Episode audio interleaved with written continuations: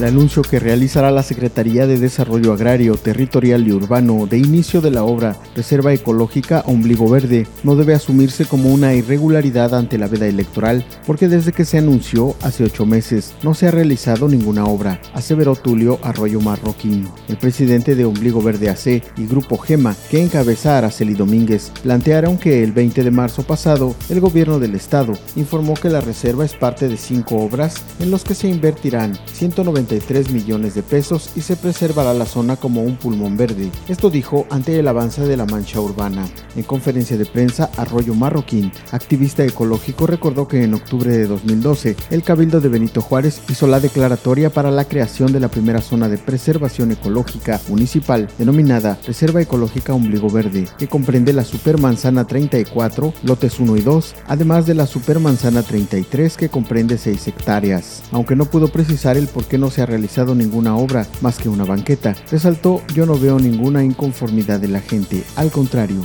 es más incómodo escuchar las bocinas a todo volumen a cualquier hora de la catedral, donde se sienta la diócesis Chetumal Quintana Roo, que alguna obra en marcha, Solo se anunció pero no se ha visto actividad. Sin asegurar, Arroyo Marroquín dijo tener conocimiento que la Sedatu anunciará este jueves el inicio de la obra, que forma parte de un paquete como es un teatro de la ciudad, dos parques y dos mercados, como anunciaron el gobernador Carlos Joaquín y la entonces presidente municipal Mara Lezama, que ahora es candidata y busca reelegirse en el cargo.